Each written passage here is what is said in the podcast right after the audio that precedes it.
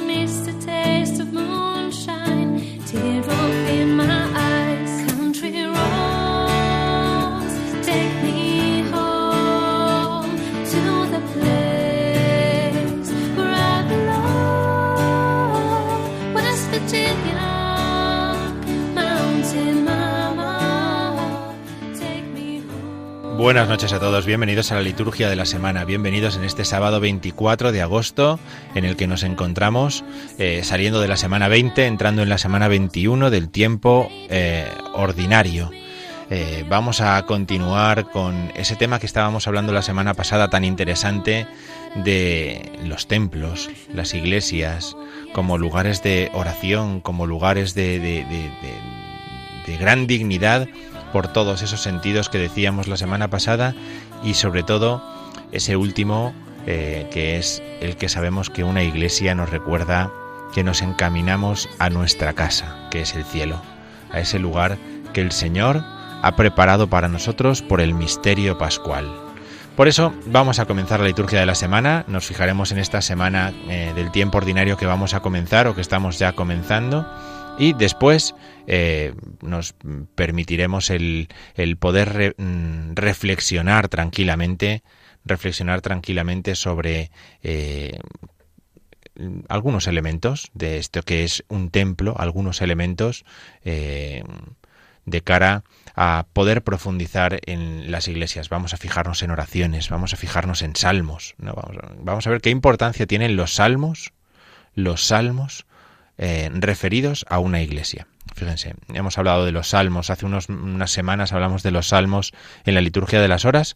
Hoy vamos a hacerlo, vamos a hacerlo hablando eh, de los salmos, de la importancia que tienen los salmos también en referencia al templo y a la dedicación de un templo.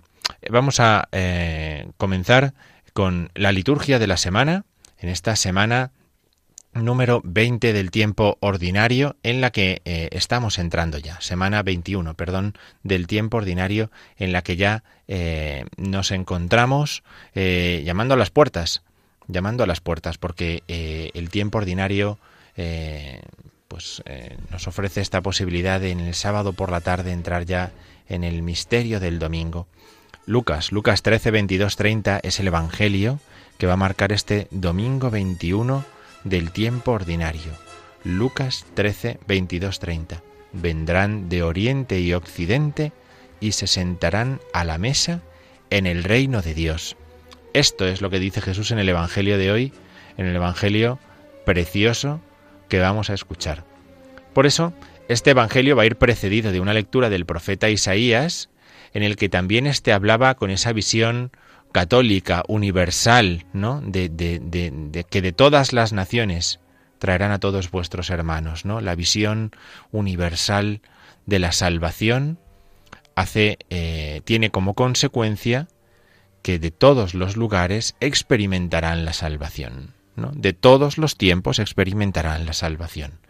Este universalismo de la salvación que Cristo y solamente Cristo nos ha concedido, ha conseguido para nosotros por la Pascua, es de lo que va a hablar la liturgia en este domingo 21 del tiempo ordinario. Bien, si continuamos esta semana 21 del tiempo ordinario y pasamos al lunes, el lunes tenemos una memoria, la memoria de Santa Teresa de Jesús, Jornet e Ibars, Virgen.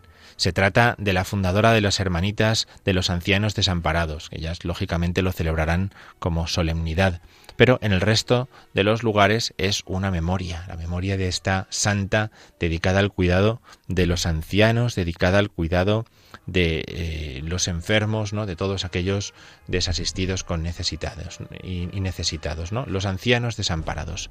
Muy bien, eh, escucharemos eh, el Evangelio según San Mateo, ¿no? con unas advertencias del Señor.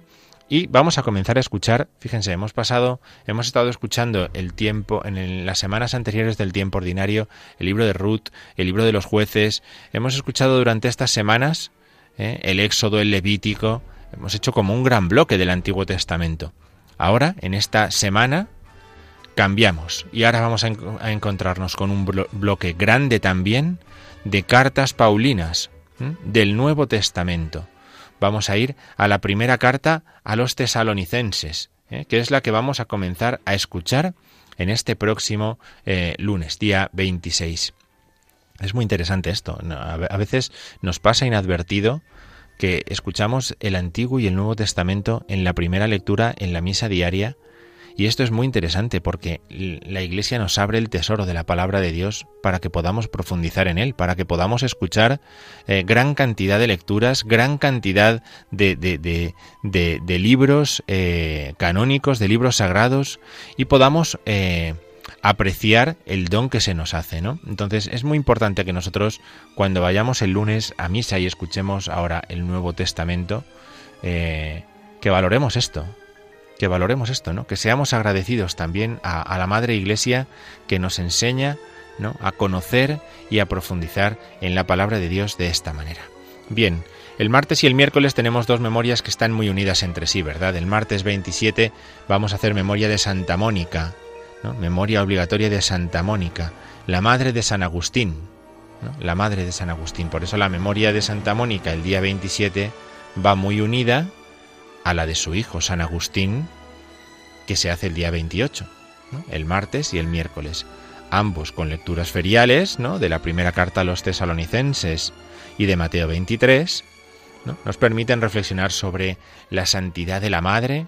Que, que no solamente vivió una vida de fe, sino que además intercedió por la conversión de su hijo, y la eh, santidad de San Agustín de Hipona, obispo, doctor de la Iglesia, un gran maestro, un gran maestro, un gran buscador de la verdad, un, gran pensador ¿no? y, y un gran maestro que ha dejado gran cantidad de enseñanzas en gran cantidad de sermones, de libros, de tratados, eh, bueno, de todo tipo, ¿no? San Agustín, eh, un auténtico eh, monstruo, en el mejor sentido de la palabra, de- de- del, del primer milenio cristiano y de la historia de la Iglesia. El jueves 29 haremos memoria del martirio de San Juan Bautista. Memoria del martirio de San Juan Bautista. Es una memoria obligatoria. ¿no? Mm, El, el Evangelio de este eh, jueves 29 no será del Evangelio según San Mateo, no será según este ritmo que estábamos llevando, sino que eh, nos relatará propiamente el martirio de San Juan Bautista, ¿no? tal y como aparece en Marcos 6, 17, 29. ¿no? Fíjense que estamos hablando de un santo del que celebramos nacimiento y martirio, ¿no? El nacimiento a esta vida en junio, finales de junio, el nacimiento a la vida eterna, que es lo que se suele celebrar de los santos a finales de agosto, el 29, jueves, el martirio de San Juan Bautista. Y el viernes, viernes, eh, día de feria de la semana 21 del tiempo ordinario, seguiremos escuchando la primera carta a los tesalonicenses y seguiremos escuchando en el Evangelio según San Mateo esos, esas eh, parábolas eh, escatológicas que Jesús tiene en el Evangelio según San Mateo, ¿no? Esas parábolas, que llega el esposo, salida a su encuentro, ¿no? Ese, ese Evangelio que también conocemos de la parábola de, la virgen, de las vírgenes prudentes eh, y necias en este viernes, próximo viernes, 30 de agosto. Y el sábado, ¿eh? el sábado es día ferial también, día ferial, eh, ahora podemos hacer memoria de Santa María en sábado, eh, siguiendo las lecturas propias del día, pero podemos hacer memoria de Santa María en sábado.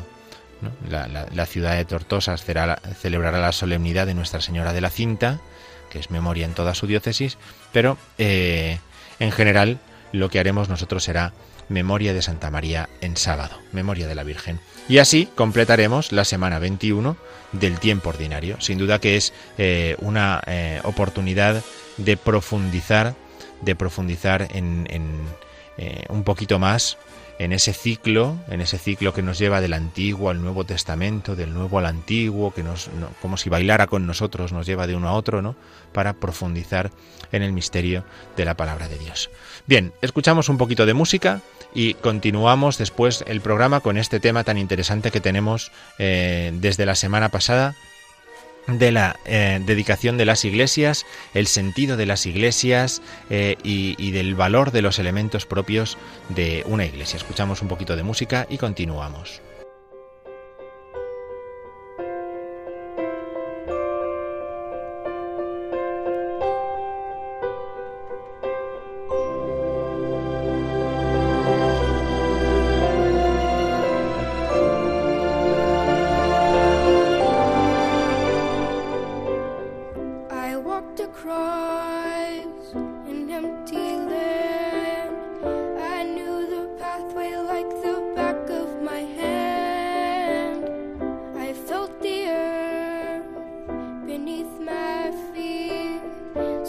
By the river and it made me complete.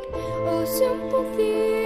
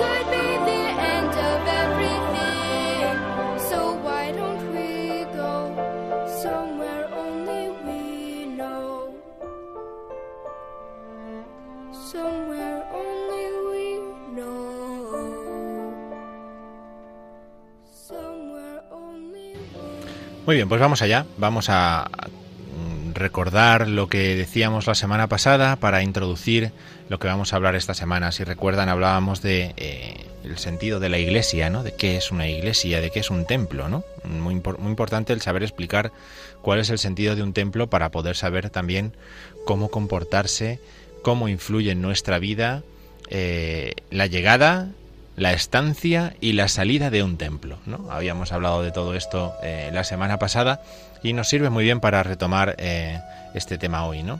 Hablamos también de la importancia que tiene eh, la palabra templo, ¿no? la palabra iglesia, ¿no? para entender no solamente como un- unas paredes y un techo, por así decirlo, sino mm, desde el sentido principal que es que Jesucristo, por su muerte y resurrección, ha sido constituido como templo, como santuario del cielo en el que nosotros rezamos, ¿no? Yo no rezo en mí, sino en Él, ¿no? O rezo en Él, ¿no? Estando Él en mí, ¿no? Esa inhabitación preciosa por el don del Espíritu Santo, por el don de la Pascua que nosotros hemos recibido, ¿no? Y a partir de ahí veíamos cómo nuestra iglesia, nuestro templo que nosotros construimos, es un signo que nos recuerda nuestro paso al cielo, que nos recuerda que estamos llamados a pasar a entrar en el santuario del cielo. Yo aquí tengo un templo, cuando entro a la parroquia, a la iglesia, me siento en casa, pero mi casa verdadera está en el cielo. Mi casa verdadera, ese lugar que nosotros conocemos bien, porque el Señor nos lo ha presentado y porque Él está en él, ese es el cielo. El cielo no, no- no es un lugar eh, físico que busquemos co- con un GPS. El cielo es la comunión perfecta, la comunión eterna con Dios, con el Señor. ¿no? Por eso, a eso es a lo que nos, nos encaminamos y eso nos recuerda en nuestros templos. Eso nos recuerda en nuestros templos, o deberían hacerlo, o deberían hacerlo. Bien, en ese templo decíamos hay un altar, un ambón y una sede. Porque Cristo es sacerdote, tenemos un altar, porque Cristo es profeta, tenemos un ambón, porque Cristo es rey, tenemos una sede. Y yo veo un altar y me inclino, porque sé que es una referencia a Cristo, como centro de la celebración. Bien, esto que explicábamos el otro día nos llevaba a plantearnos una cuestión, o nos lleva a plantearnos una cuestión para comenzar a hablar hoy, que es ¿qué es dedicar una iglesia? Decíamos el otro día, las iglesias, las catedrales, las iglesias parroquiales tienen que ser dedicadas. ¿En qué consiste eso de dedicar?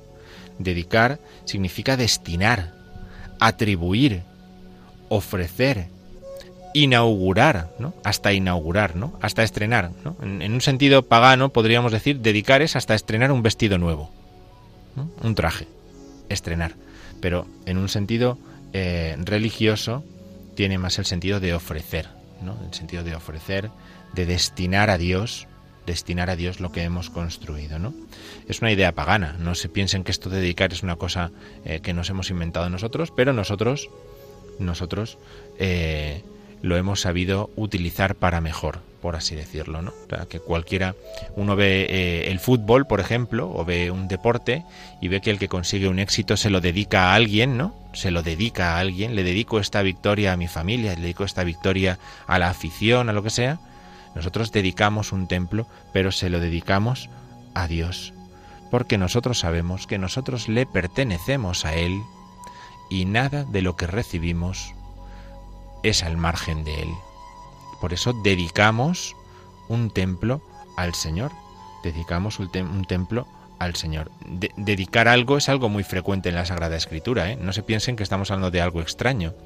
Si uno va, por ejemplo, al Génesis, en el capítulo 28 se encuentra que se dedican estelas a Dios, marcas, ¿no? Piedras, ¿no?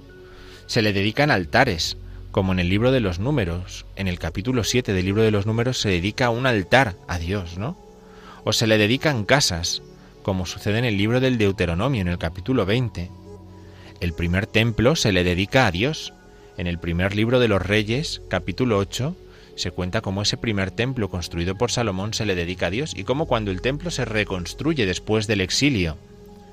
En el libro de Esdras, en el capítulo 6, ese segundo templo es dedicado a Dios también, ¿no? Incluso cuando los macabeos purifican el templo, purifican el templo después de, todo tipo de, de violencia y de todas las barbaridades que los eh, griegos, los paganos habían hecho allí. eh, el templo purificado eh, aparece en la primera, en el primer libro de los Macabeos, de los Macabeos, capítulo cuarto. O sea que dedicar algo es una cosa perfectamente habitual. Nosotros los templos se los dedicamos a Dios y lo hacemos además de tal manera que esa dedicación sea permanente, sea una dedicación para siempre. Eso es lo que nosotros buscamos cuando hacemos una dedicación, ¿no? En esa dedicación hay unos elementos muy particulares, ¿no? El primer elemento particular en la dedicación de una iglesia es que se celebra la Eucaristía. Se celebra la Eucaristía. Esto es un elemento significativo. Se celebra la Eucaristía. Celebrar la Eucaristía marca marca lo que nosotros hemos hecho, marca un templo, ¿no? En una carta de un papa en el siglo VI, este papa respondía a unas preguntas, unas dudas que le, planteaba un obispo, y el papa decía, la consagración de una iglesia en la que no se hayan colocado reliquias se realiza solamente con la celebración de la misa. Allí donde uno celebra la misa, ha consagrado ese lugar. Lo ha consagrado, ¿no? Por eso, la celebración de la Eucaristía. Después, como decía este papa, está muy vinculada también la traslación de reliquias de mártires que se sitúan bajo el altar, no encima, ¿eh? nunca encima del altar, porque el altar es Cristo, siempre tendrán que ser bajo el altar. Luego vamos a encontrar una serie de unciones con crisma, de abluciones con agua, una serie de elementos propios, ¿no? Fíjense cómo estos elementos, estos elementos nos sirven para eh, profundizar para profundizar en lo que se hace, en la importancia que tiene un templo. Bien, esto es dedicar un templo, dedicar un templo a Dios. Vamos a continuar con nuestro programa, vamos a hacer otra pequeña paradita, escuchamos un poquito más de, de- de música y reflexionamos un poquito más sobre esto. Ahora vamos a ver eh, cuáles son los elementos, vamos a fijarnos un poquito más despacio en estos elementos y luego los vamos a ir comentando. Escuchamos un poquito de música y continuamos, eh, continuamos con nuestro programa.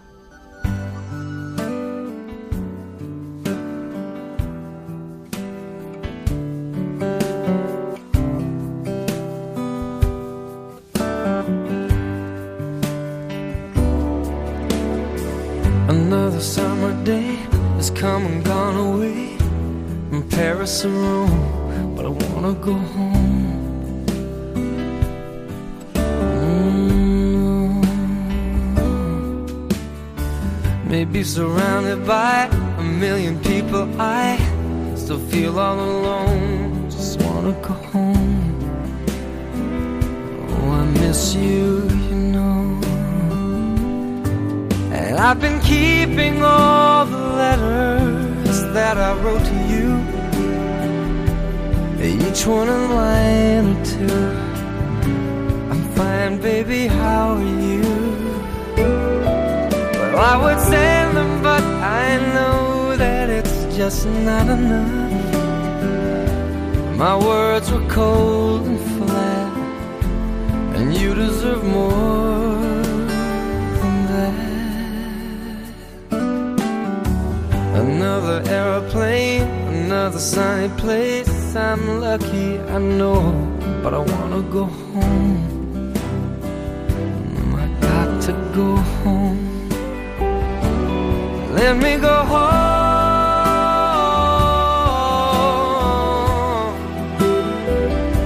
I'm just too far from where you are. I wanna come home.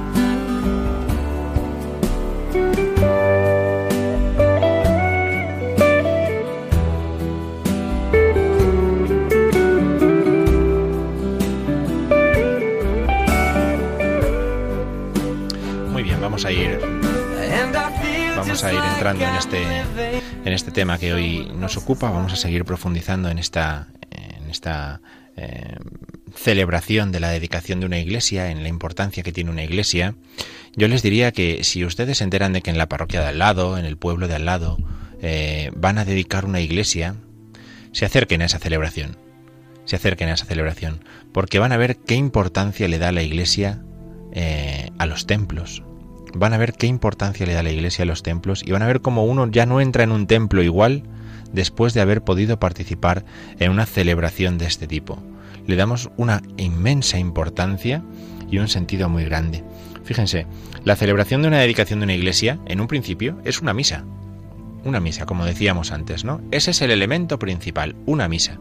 Pero ¿qué es lo que hacemos en esa misa? Lo que vamos a hacer en esa misa es incluir una serie de elementos, ¿no? Si nosotros decimos, bueno, la misa es liturgia de la palabra, liturgia de la Eucaristía, ¿no? Dos partes, liturgia de la palabra, liturgia de la Eucaristía. Muy bien, pues vamos a meter unos elementos de preparación que los vamos a meter antes de la liturgia de la palabra y otros antes de la liturgia de la Eucaristía. Bien, ¿qué hacemos en la celebración eh, de la dedicación de una iglesia? Lo primero de todo, una procesión. Una procesión. Fíjense en la importancia que tiene la procesión. Una procesión en, en la misa, en la misa nosotros, en una misa normal, una misa tiene tres procesiones. La procesión al altar, a la entrada, la procesión con las ofrendas al altar y la procesión para la comunión al altar. Tres procesiones. Las procesiones nos recuerdan que somos peregrinos hacia la casa que es Cristo. Las procesiones no es simplemente moverse. No es que llevamos mucho tiempo sentados o parados en un sitio. Ir al altar significa que el cristiano hace memoria, hace memoria de que está llamado a una comunión perfecta, a una comunión plena con Cristo. ¿eh? Fíjense qué importante es esto, ¿eh? Una comunión que se va fortaleciendo. Por eso el sentido de todas estas procesiones. ¿Eh? Por eso hay una procesión hacia la iglesia, desde fuera de la iglesia. Se va a la iglesia que se va a dedicar. Pero fíjense en el sentido de las procesiones, porque esto es muy importante para los que celebramos la liturgia cada día. No vemos solamente gente que lleva cosas al altar o gente que se pone en una fila para comulgar.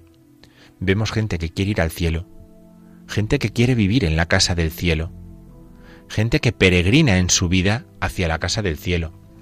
La peregrinación que hacemos en la iglesia son 20 metros, 50 metros, ¿no? 100 metros, ¿no? Si vamos a una muy grande. Pero la peregrinación, la peregrinación es toda nuestra vida. En la iglesia significamos lo que toda nuestra vida es, una peregrinación hacia el cielo. Después se entrega la iglesia, se abren las puertas de la iglesia, luego hablaremos sobre esta apertura de las puertas y se asperja la iglesia. ¿Mm? Fíjense, asperjar la iglesia con agua, ¿no? La aspersión con el agua bendita que nosotros hacemos, por ejemplo, también cada domingo al principio de la misa, es siempre una memoria del bautismo, ¿verdad? Lo sabemos bien, una memoria del bautismo. Lo primero que hacemos en la iglesia, una vez que hemos entrado a la iglesia, lo primero que hacemos es asperjarla, como hacemos nosotros cuando participamos en la misa cada domingo, ser asperjados, ser asperjados, un recuerdo del bautismo. Y después escucha la palabra de Dios, ¿no? La palabra de Dios nos ofrece ese día la lectura de Nehemías, Nehemías 8, ¿no? Hablábamos antes de, de, de, de la consagración, de la dedicación del templo, ¿verdad? Eh, nos encontramos con la dedicación del segundo templo, Nehemías 8 es un texto que podríamos leer en casa tranquilamente eh, esta, esta noche, que podríamos leer mañana en un ratito tranquilamente, Nehemías capítulo 8. Un texto precioso, ver la alegría que supone tener un templo, la alegría que supone saber que somos reunidos y que vamos a ser reunidos en el cielo, tener un templo. Y vamos a llevar reliquias al altar y vamos a cantar las letanías, ¿no? Piensen por un momento en qué celebración se cantan letanías en la iglesia. Una de ellas en un bautizo. Ya tenemos dos cosas que tienen que ver con el bautismo, ¿ven? La aspersión con el agua y las letanías. Después vamos a ver cómo el altar es ungido, ¿no? Es una celebración preciosa. El obispo coge el crisma y con el crisma baña la piedra del altar y extiende el crisma. Se pringa, ¿eh? se pringa, se unge todo, ¿no? Con, con- con el, con el aceite, con el aceite que ha sido consagrado, el crisma, en la misa crismal, ¿no? ¿Cuándo somos nosotros crismados? En el bautismo y en la confirmación, ¿verdad? Somos nosotros crismados, ¿no? Después se inciensa el altar, se inciensan los muros de la iglesia que también han sido crismados, ¿no?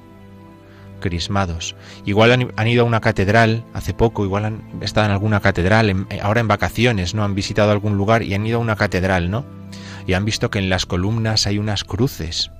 Y esas cruces tienen unas velas, unas luces encendidas. Es porque ahí es donde se ha puesto el crisma. Una memoria de que esa iglesia ha sido crismada, crismada en una determinada fecha. Y después lo que se hace es en ese altar que se ha preparado, se celebra la misa. Fíjense, los elementos son aquellos que nosotros utilizamos para la iniciación cristiana. Los del bautismo, los de la confirmación, los de la Eucaristía. Hemos hecho con un templo, el día que lo hemos dedicado, lo mismo que hacemos con el cristiano cuando recibe la iniciación cristiana, el bautismo, la confirmación y la Eucaristía. ¿Ven qué dignidad tiene un templo? Todos tendríamos que saber cuándo ha sido dedicada la iglesia en la que nosotros vamos a misa. Y esa debe ser una fiesta grande. ¿eh? En toda parroquia debería haber un día de celebración que sea el aniversario de la dedicación, porque en esa fecha nuestro templo fue, como si dijéramos, bautizado, crismado y eucaristizado, igual que nosotros recordamos el día de nuestro bautismo, el día de nuestra primera comunión, el día de nuestra confirmación. Hacer eso en un templo es señal de que nosotros, como ese templo, somos llamados a pasar a ser parte del templo celeste. No solo piedras vivas ahora aquí en la tierra, sino a ser parte de ese cuerpo de Cristo, de ese cuerpo celeste. Es una belleza enorme poder hacer memoria de esto, ¿no? Las iglesias no son cualquier cosa. No hemos construido unas paredes, hemos metido unos bancos, ¿eh? una cruz que encontramos en cualquier sitio y ale. No, no, no. Porque las personas no son cualquier cosa. Las iglesias nos recuerdan que nosotros somos llamados a la iglesia del cielo, a formar parte de la iglesia del cielo, que aquí estamos peregrinando. ¿eh? ¿Ven? Hemos empezado con una peregrinación. ¿eh? El- el domingo pasado, el sábado pasado, en nuestro programa explicábamos esto, ¿no? Que al templo no se va, se peregrina. A la iglesia se peregrina. Cuando uno se acostumbra a no ir a las iglesias, sino a peregrinar a ellas, aprende a profundizar en el misterio de lo que Dios ha hecho creando y recreando todo, en el misterio de la Pascua. Bien, esto es eh, de una gran profundidad. Esto es de una gran profundidad. Nosotros estamos muy acostumbrados a llegar de cualquier manera a las iglesias, a no pensar en estas cosas, ¿no? Y esto es de una gran profundidad. Nos permite a nosotros mm, valorar, valorar ciertamente eh, la belleza de nuestras celebraciones, valorar ciertamente la, belleza de, de nuestros templos, ¿no? De, no- de nuestros lugares de encuentro peregrinamos, procesionamos, ¿verdad? Procesionamos. Bien, vamos a escuchar un poquito de música. Vamos a escuchar el Salmo 121. Porque ¿saben cuál es el canto que acompaña esa peregrinación que decíamos al principio eh, de esta celebración? El Salmo 121. Lo conocen bien. Qué alegría cuando me dijeron, vamos a la casa del Señor. Vamos a la casa del Señor. Vamos a la casa del Señor. Según la costumbre, vamos a la casa del Señor y vamos a ella porque queremos vivir en la Jerusalén, no en la de la tierra, sino en la celeste para siempre. Entrar en un templo, es decir, yo quiero entrar en la Jerusalén del cielo.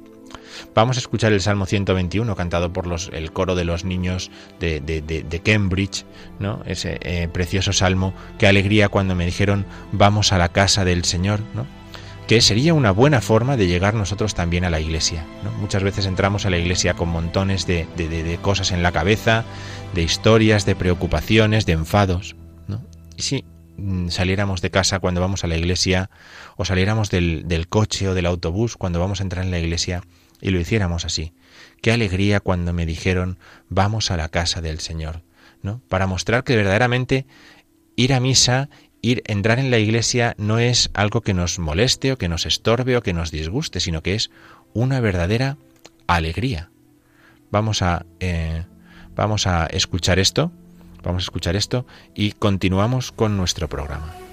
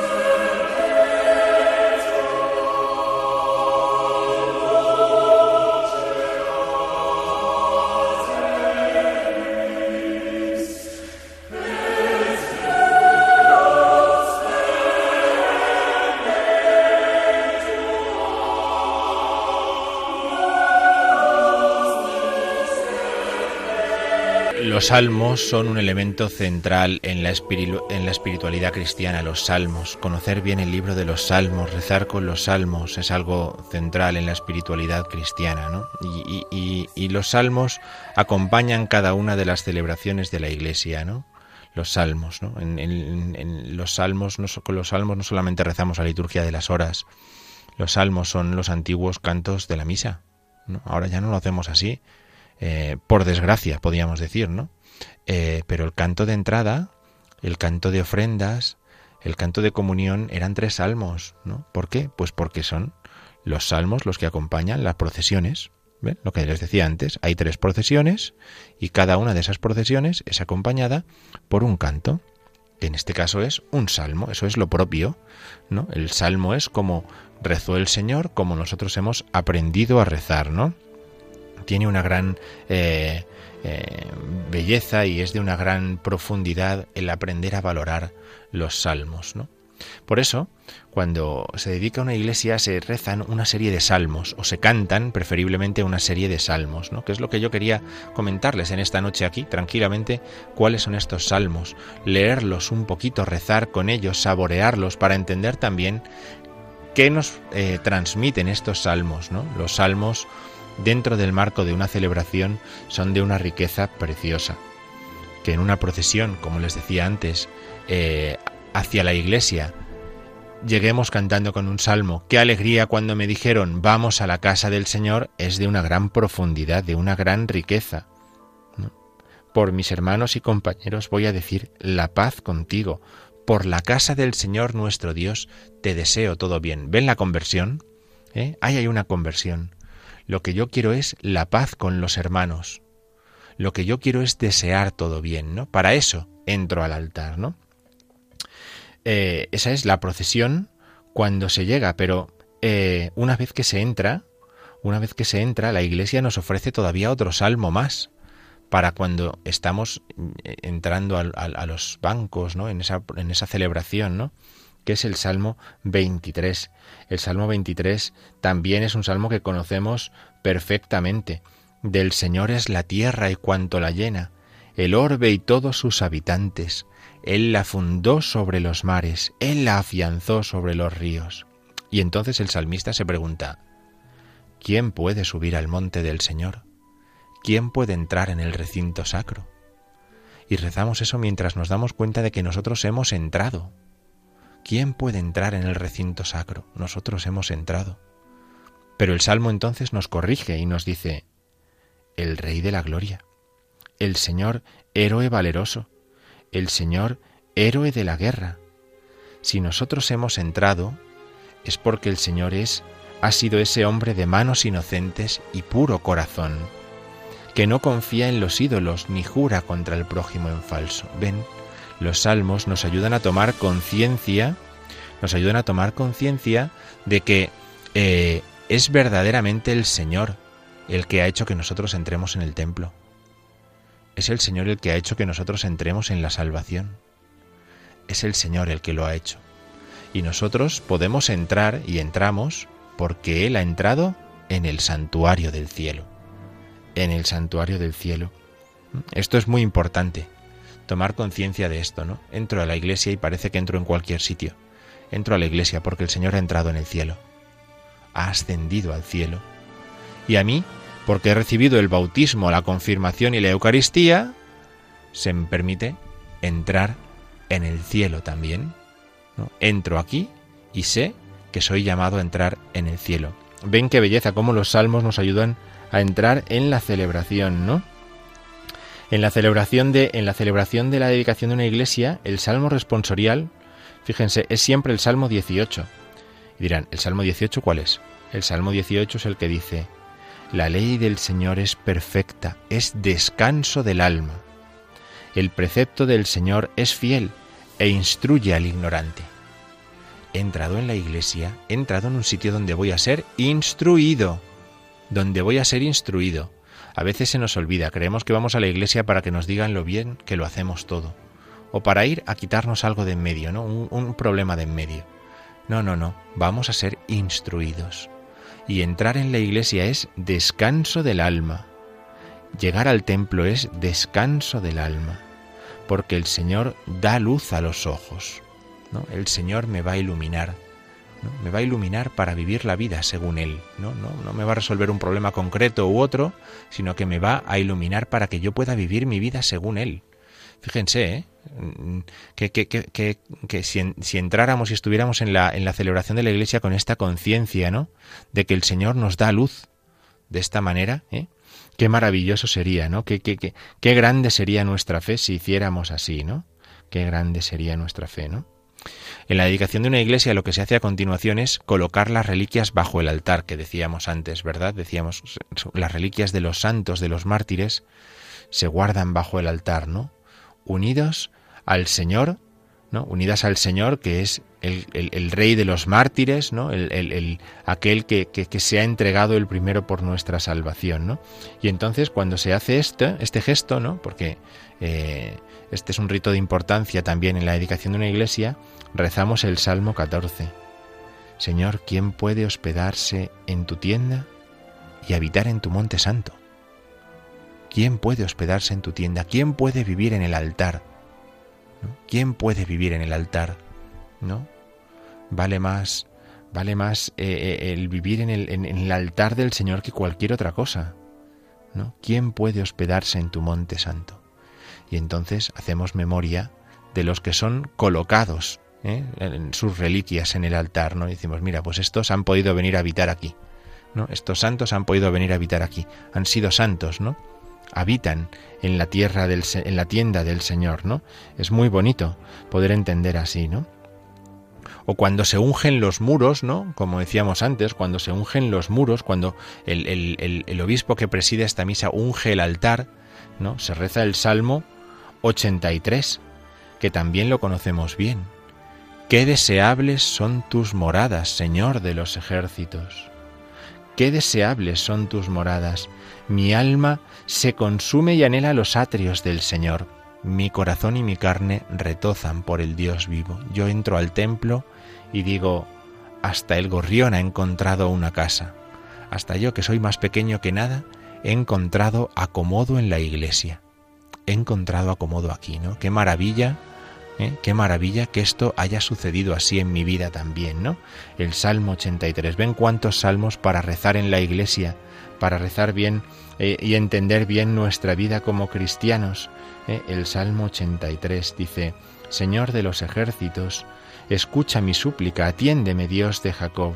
Fíjate, oh Dios, en nuestro escudo, mira el rostro de tu ungido. ¿Quién es el ungido? Sino Cristo, el Señor. Los demás hemos sido ungidos, pero Él es el ungido. Él es el ungido verdaderamente, ¿no? Por eso eh, nos viene bien, ¿no? Fijarnos en que si nosotros hemos sido ungidos, es porque el Señor ha sido ungido. Ha sido ungido con el espíritu de la vida. Bien, después del, del Salmo 83, después del Salmo 83 se reza el Salmo 137. Se reza eh, el cántico de Tobías. ¿eh? Se rezan otro montón de textos. Se nos, va la hora solamente comentando todos estos, estos salmos, ¿no? Pero pensemos, por ejemplo, en, en la procesión de la comunión que decíamos antes, ¿no? Salmo 127. Dichoso el que teme al Señor y sigue sus caminos. Comerás del fruto de tu trabajo. Se irás serás dichoso. Te irá bien. Te irá bien, ¿no? Tu mujer como parra fecunda en medio de tu casa, tus hijos como renuevo- renuevos de olivo alrededor de tu mesa, ¿eh? alrededor de la mesa, ¿no? el altar, la casa, la iglesia, la familia convocada por la Eucaristía, ¿no? Para recibir la Eucaristía, ¿no? Qué belleza, qué belleza, ¿no? Podríamos comentar también el Salmo 147, porque es el que vamos a escuchar ahora a continuación, ¿no? El Salmo 147. Lauda Jerusalén, ¿no? Glorifica al Señor Jerusalén, alaba a tu Dios Sión, que ha reforzado los cerrojos de tus puertas, ha bendecido a tus hijos dentro de ti, ha puesto paz en tus fronteras, te sacia con flor de harina. Qué belleza, cuando se guarda la Eucaristía en el sagrario, se canta este Salmo 147, ¿no? Porque Él ha reforzado los cerrojos habitando dentro de ti, habitando dentro de ti.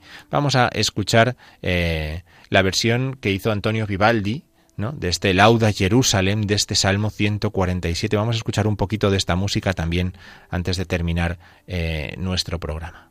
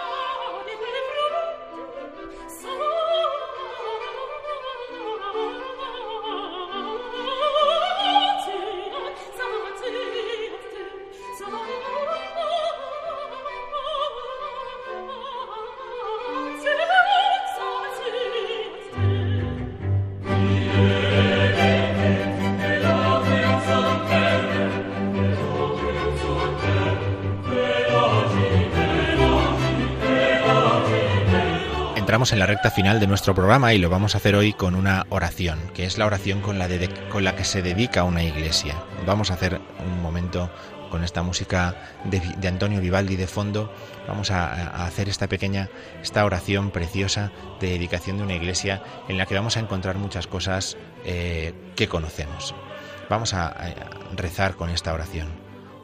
Oh Dios, santificador y guía de tu iglesia, celebramos tu nombre con alabanzas jubilosas, porque en este día tu pueblo quiere dedicarte para siempre con rito solemne esta casa de oración, en la cual te honra con amor, se instruye con tu palabra y se alimenta con tus sacramentos.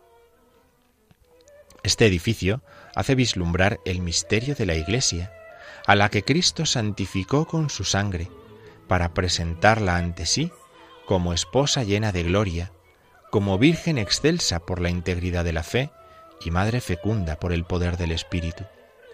Es la Iglesia Santa, la viña elegida de Dios, cuyos sarmientos llenan el mundo entero, cuyos renuevos adheridos al tronco son atraídos hacia lo alto al reino de los cielos.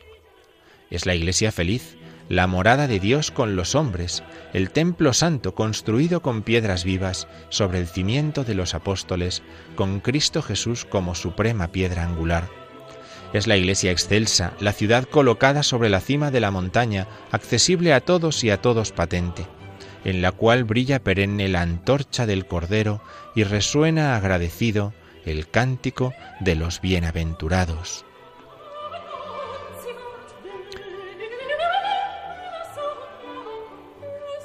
Te suplicamos, pues, Padre Santo, que te dignes impregnar con santificación celestial esta iglesia y este altar, para que sean siempre lugar santo y una mesa siempre lista para el sacrificio de Cristo.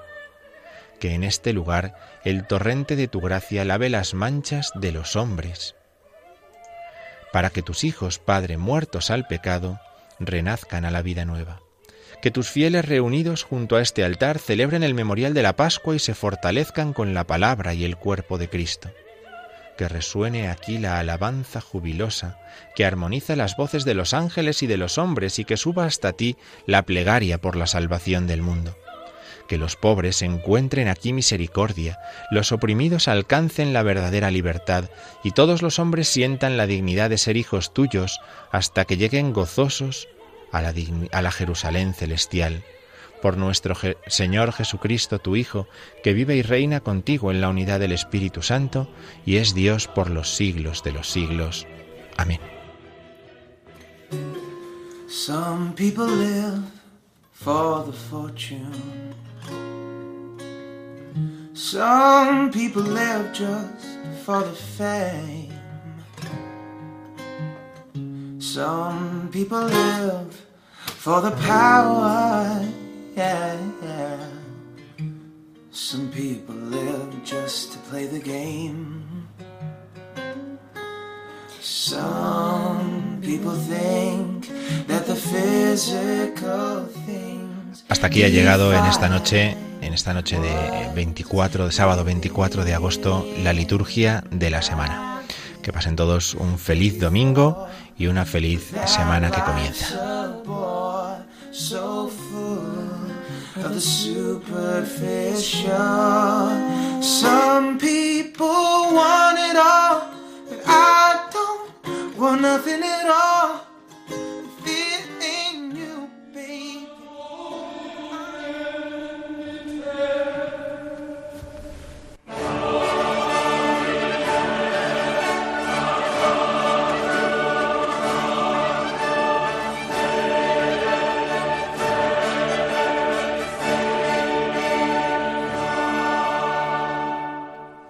Han escuchado La Liturgia de la Semana, un programa que hoy ha dirigido el Padre Diego Figueroa.